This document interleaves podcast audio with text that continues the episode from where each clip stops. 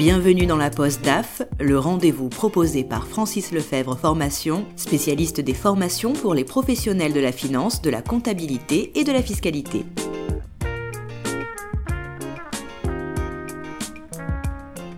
Thomas Videlaine est depuis trois ans le DAF de la PME LCT France, un groupe de salles de sport au chiffre d'affaires consolidé de 20 millions d'euros et qui compte près de 200 collaborateurs. Cette activité au sein d'une PME diffère de ses précédentes expériences. Il nous présente son parcours. Moi, j'ai été diplômé en, 99. Moi, j'ai eu un double cursus puisque j'ai été diplômé euh, d'école de commerce en 99, HEC. Euh, en parallèle de, euh, d'HEC, j'ai fait des études de droit, donc j'ai aussi eu, euh, enfin j'ai aussi été diplômé d'un DESS de droit des affaires, mais assez vite, même très vite en fait, je suis plutôt parti vers les métiers financiers. Et si vous voulez, en fait, ma, ma carrière se décompose en, deux grandes étapes.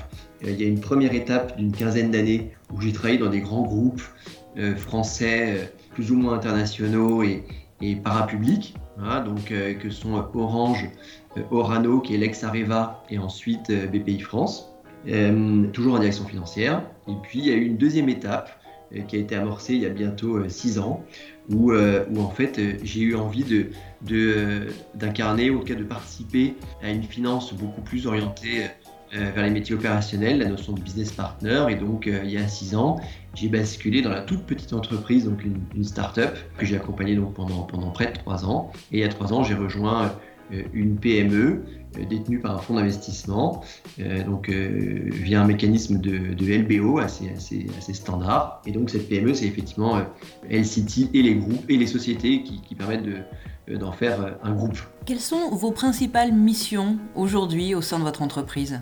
Moi, je, suis un directeur financier aux, aux, responsabilités élargies, entre guillemets, puisque donc je couvre à la fois les métiers de la direction financière, euh, les ressources humaines et euh, la partie juridique.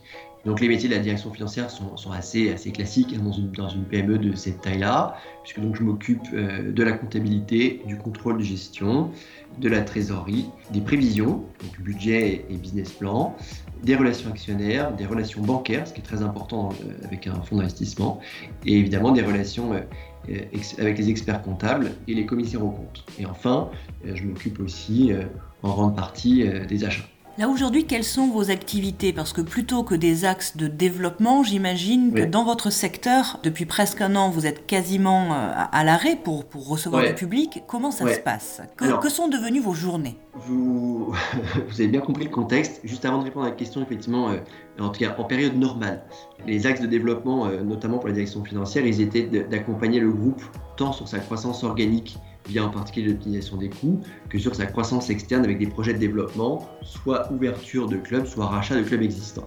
Euh, cela étant, comme vous le dites très justement, depuis en fait maintenant, euh, bah, depuis maintenant un an et 15 jours en fait, hein, euh, l'entreprise est clairement bah, en mode en mode survie. Voilà. Et le, le mot n'est pas vain, puisque en fait les clubs de sport ont été euh, et sont encore beaucoup plus fermés que l'ensemble de l'économie. Donc euh, en fait leur, rythme d'ouverture et fermeture est beaucoup plus calé sur tout ce qui concerne les CHR, donc café, hôtel, restaurant.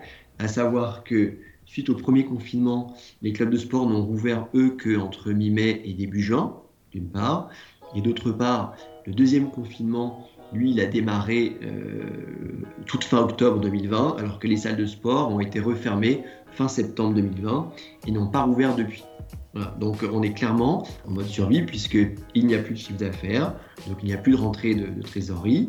Et derrière, effectivement, euh, pour assurer cette pérennité de l'entreprise et des emplois, on est sur un pilotage euh, du cash et des coûts très très très serré, avec donc un recours euh, très fort au chômage partiel, d'une part, d'autre part des négociations bilatérales assez intenses avec nos bailleurs, et enfin, troisième axe, sur toutes les dépenses qui concernent aussi bien euh, les salles de sport que l'activité du siège. On est en activité très réduite. On, demande des échéanciers de paiement à nos fournisseurs. On demande des avoirs à nos fournisseurs. on demande beaucoup de gestes de solidarité. Et puis derrière, beaucoup, de dépenses qui étaient engagées, on les a, euh, interrompues, voire stoppées. Ça vous a forcé à vous, adapter, je veux dire, en termes d'agilité, là vous étiez au, pied du mur, forcé de devoir euh, composer avec l'actualité? Alors il, a fallu, être très agile, mais euh, enfin il a fallu être très agile dans un cadre exceptionnel. Mais j'ai envie de dire l'agilité dans une PME, c'est quand même un petit peu l'ADN de l'activité euh, parce que euh, quand on est sur des enjeux de taille assez raisonnable, les choses peuvent très vite s'accélérer aussi bien de manière très favorable que de manière très défavorable. Et donc il faut savoir piloter l'entreprise et ses ressources financières et humaines euh, avec beaucoup de souplesse et de flexibilité. Alors, euh, euh, donc ça, c'est vraiment l'ADN des PME, moi, je trouve.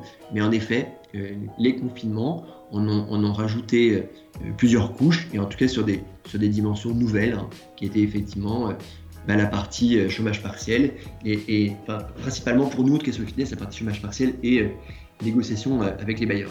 Et est-ce que les ressources humaines faisaient déjà partie un peu de vos casquettes? Dans ce job, oui, les ressources humaines étaient déjà sous ma responsabilité. Dans mon job précédent, donc j'étais DAF de, start-up, également. Hein, euh, bah, il est vrai que dans, les petites structures, euh, la partie ressources humaines euh, peut être directement rattachée au CODIR ou pas. les organismes, enfin, les sociétés que j'ai rejointes ont fait le choix d'avoir des ressources humaines qui, étaient rattachées à la direction financière. Il n'y a, pas une organisation meilleure qu'une autre, mais en tout cas, ça, ça a fonctionné comme ça. Est-ce que vous avez des équipes euh, en, soutien et de combien de personnes se composent-elles? Oui, donc sur la, partie, euh, sur la partie ressources humaines, justement, euh, il, y a, deux personnes. Voilà. Encore une fois, donc pour, pour 200 salariés. Et sur la partie financière, j'ai une équipe de, de 5 personnes et on a souvent recours à un prestataire externe presque, presque à temps plein. Quelles sont les qualités clés pour être un bon DAF d'après vous? Alors, pour moi, le, DAF de PME n'est pas forcément le DAF de grand groupe. Et donc, même si j'ai fait, j'ai travaillé dans les, dans les deux, mais, j'ai été DAF de PME, donc, euh, donc euh, en tout cas, mon prisme personnel fait que euh, je, préfère vous parler un petit peu plus précisément des qualités clés qui font un bon DAF de PME. pour moi, le DAF de PME, c'est le financier qui va, qui va au-delà du, du, RAF, hein, du responsable financier. Et ce que j'entends par là, c'est que certes, le, le RAF, lui, va être il va faire du pilotage financier relativement technique, que tout soit irréprochable, avec une vision comptable forte. Le, DAF, lui, pour moi, il va avoir un pilotage financier plus ou moins technique, parce qu'il a une équipe sur laquelle se reposer pour certains sujets d'expertise, ce qui n'est pas toujours le cas du RAF, mais ça peut l'être. Mais surtout, le DAF, lui, il doit avoir une vision stratégique. Où va l'activité, où va le métier, comment, comment ça va évoluer, et du coup, quelles anticipations il faut être capable de prendre? Et c'est pour ça que pour moi, le, bon DAF, c'est aussi le bras droit du dirigeant, d'une part, et, euh, enfin, c'est aussi l'interlocuteur de référence des actionnaires, euh, notamment lorsque les actionnaires euh, sont des financiers. Vous parliez de, l'implication stratégique. Est-ce que ça fait partie des missions du DAF qui ont évolué, d'après vous, avec le temps? Non, je, pense que, je pense, enfin pardon, la dimension stratégique qui peut faire partie du job de DAF, pour moi, elle dépend vraiment de, la, de la, la, mission du DAF que, que, lui donne le binôme, que sont à la fois euh, le directeur général enfin, et ou le président d'une part et, euh, et, l'homme ou la femme qui incarne le directeur financier d'autre part. ce que j'entends par là, c'est que il, faut savoir si en effet c'est une, qualité ou une compétence qui est attendue du DAF ab initio ou pas. Moi personnellement, j'ai la conviction que c'est une, qualité indispensable, mais euh, il m'est arrivé dans tous les environnements dans lesquels le président ou le directeur général considérait que la vision stratégique ne dépendait absolument que de lui et pas forcément de son directeur ou de sa directrice financière. Ce sont des choix personnels, euh, ce sont des convictions personnelles. Euh, vous avez compris la mienne et, euh, voilà. Mais je ne crois pas que c'est fondamentalement évolué. Je crois que plus, voilà, ça dépend vraiment de, de convictions et d'expérience des hommes et des femmes qui dirigent les entreprises. Et plus largement, est-ce que les missions du DAF ont évolué à travers le temps, d'après votre prisme? Il me semble que oui. Hein, euh, depuis 20 ans que j'exerce euh, ce métier, en, franchissant euh, différentes étapes, bien entendu. je dirais pour moi, il y, a deux dimensions quand, même, quand même fortes. Alors, sans être, sans être en contradiction hein, avec ce que je disais précédemment sur la vision stratégique, je ne pense pas que la vision stratégique soit une nouvelle composante, mais je pense qu'en revanche, son poids, lui, il est quand même un petit peu différent de ce qu'il était par le passé. Il me semble qu'il est de plus en plus important, et à titre personnel, je m'en trouve ravi. Deuxième point, euh, très important et peut-être un petit peu plus euh, factuel et plus facile à mesurer. Pour moi, ce sont tous les aspects de digitalisation et d'automatisation qui sont de plus en plus fortes, de plus en plus présentes dans la mission du DAF et de son équipe. Ce que j'entends par là, c'est que on a aujourd'hui, enfin même depuis, depuis maintenant 15 euh, ans à peu près ou plus, des outils de gestion financière de plus en plus importants, de plus en plus prégnants. Ils sont totalement incontournables. C'est une très bonne chose puisqu'en fait, ce sont des outils qui permettent d'automatiser beaucoup de choses sur la finance. Et cette automatisation, lorsqu'elle est bien paramétrée, elle permet aussi du coup de sécuriser beaucoup la fiabilité des données financières. Et ça fait que du coup, un financier, euh, je vais être un petit peu caricatural, mais ça doit être peut-être aujourd'hui beaucoup, beaucoup plus que quelqu'un qui connaît la compta et le contrôle de gestion. Euh, un financier qui n'a pas de compétences euh, sur le système d'information, il va être véritablement handicapé. Et donc moi je pense que je pense qu'un DAF aujourd'hui, il doit évidemment avoir des compétences financières traditionnelles, mais il doit aussi être compétent, agile et intéressé par l'évolution des outils informatiques qui sont mis à sa disposition euh, via des éditeurs euh, classiques et moins classiques. Alors Thomas Videlaine, j'en viens à, ma prochaine question qui, en découle. Quelles sont les principales innovations qui touchent les outils des DAF Donc vous avez parlé surtout euh, du, pilotage et des outils de gestion. Sans vouloir être redondant par rapport à, mon propos précédent, les innovations hein, qui me semblent touchent de plus en plus les outils des DAF, ce sont ces fameux systèmes d'information qui ont commencé à naître il y a, une vingtaine d'années, en tout cas euh, moi que j'ai commencé à percevoir depuis une vingtaine d'années, qui sont aujourd'hui de plus en plus présents. Il y a une vingtaine d'années, c'est des outils qui se développaient dans les très grandes euh, structures, et depuis, et depuis euh, plusieurs années, on les voit maintenant dans toutes les tailles d'entreprise. Voilà. Ces systèmes d'information, ils permettent donc d'automatiser beaucoup de, beaucoup de, données financières, sous réserve qu'elles soient bien paramétrées. elles permettent de sécuriser beaucoup ces données financières. Et en fait, cette automatisation, évidemment, aussi le, gage, le, gage d'une productivité considérablement renforcée dans le traitement des données financières par les équipes. Cette automatisation nuit-elle à votre instinct de DAF ou de toute façon euh, vous étiez plutôt basé sur les datas et faisait un petit peu moins euh, appel à, votre instinct?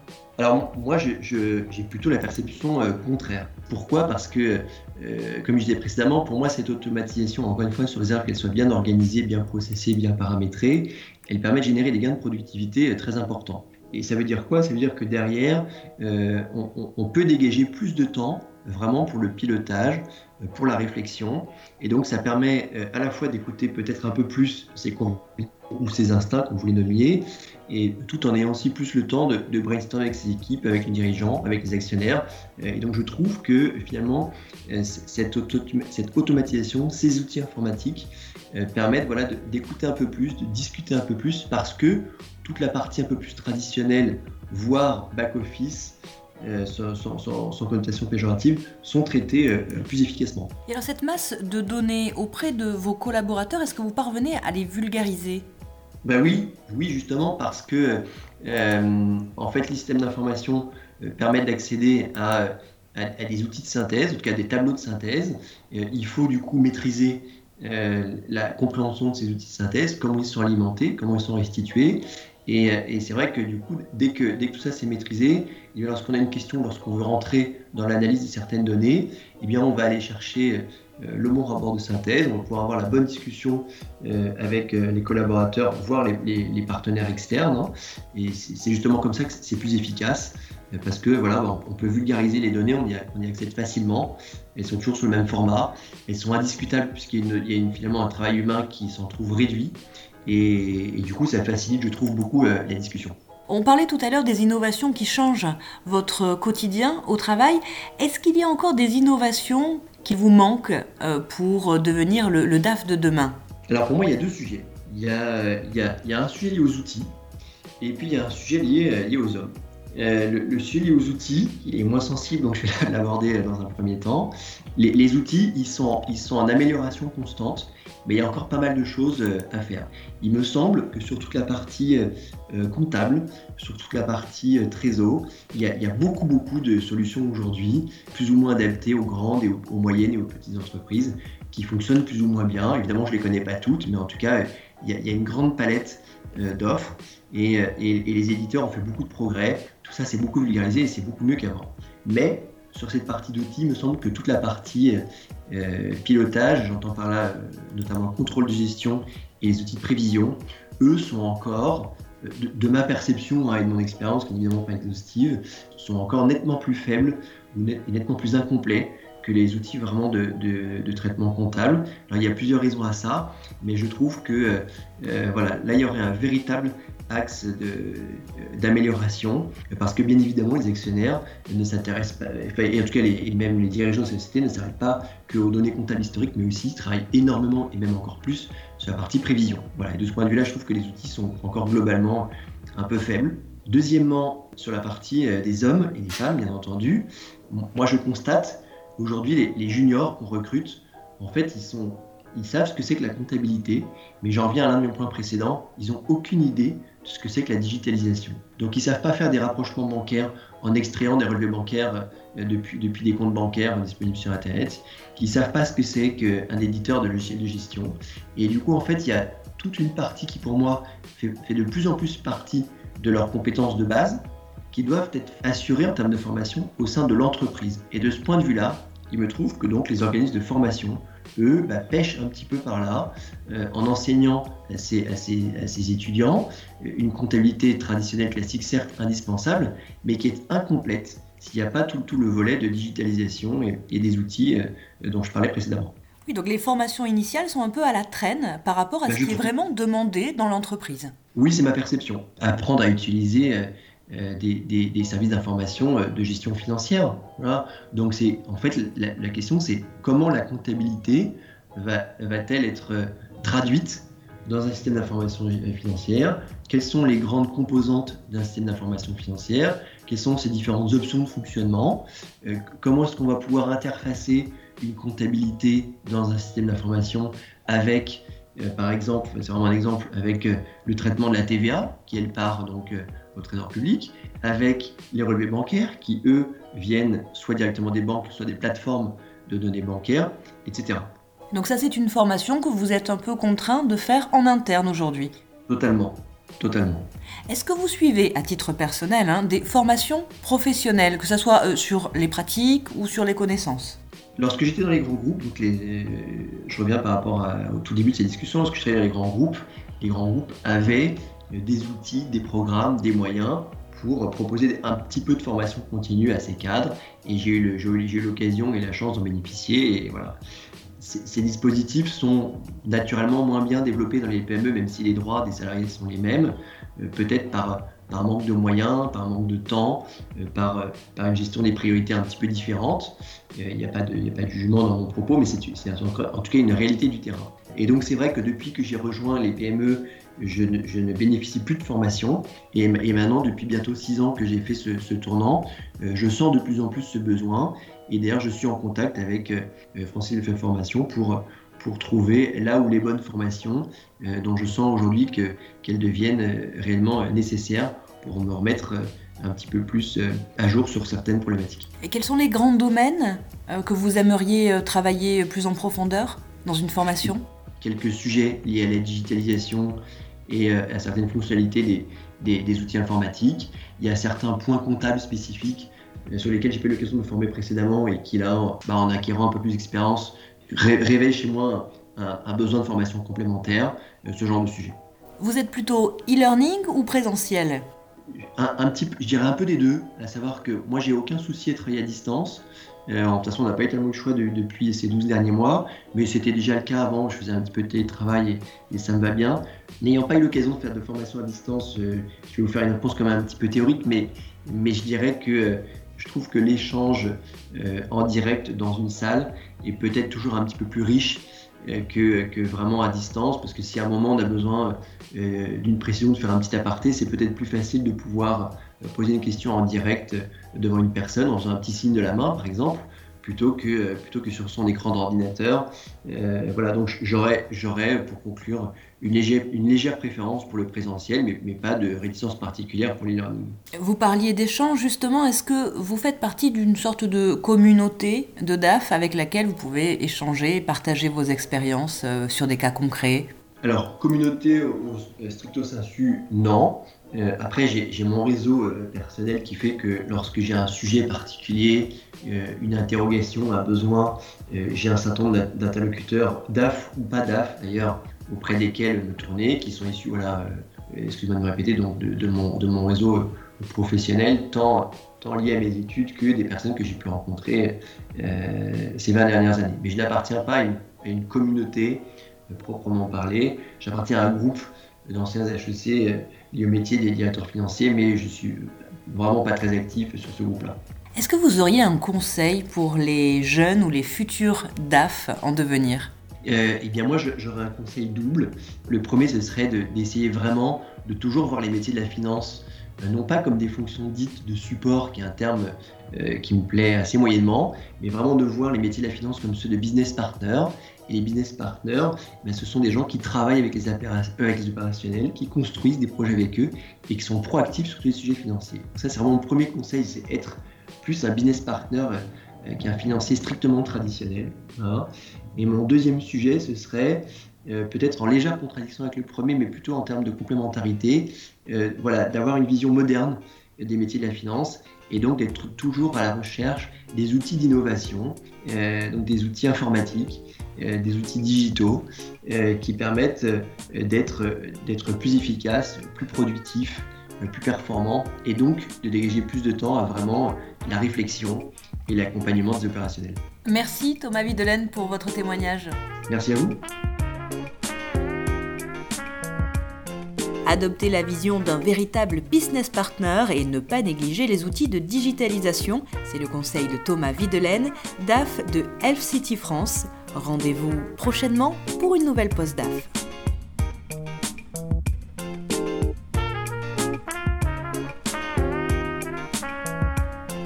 C'était la Poste DAF, le rendez-vous proposé par Francis Lefebvre Formation, spécialiste des formations pour les professionnels de la finance, de la comptabilité et de la fiscalité.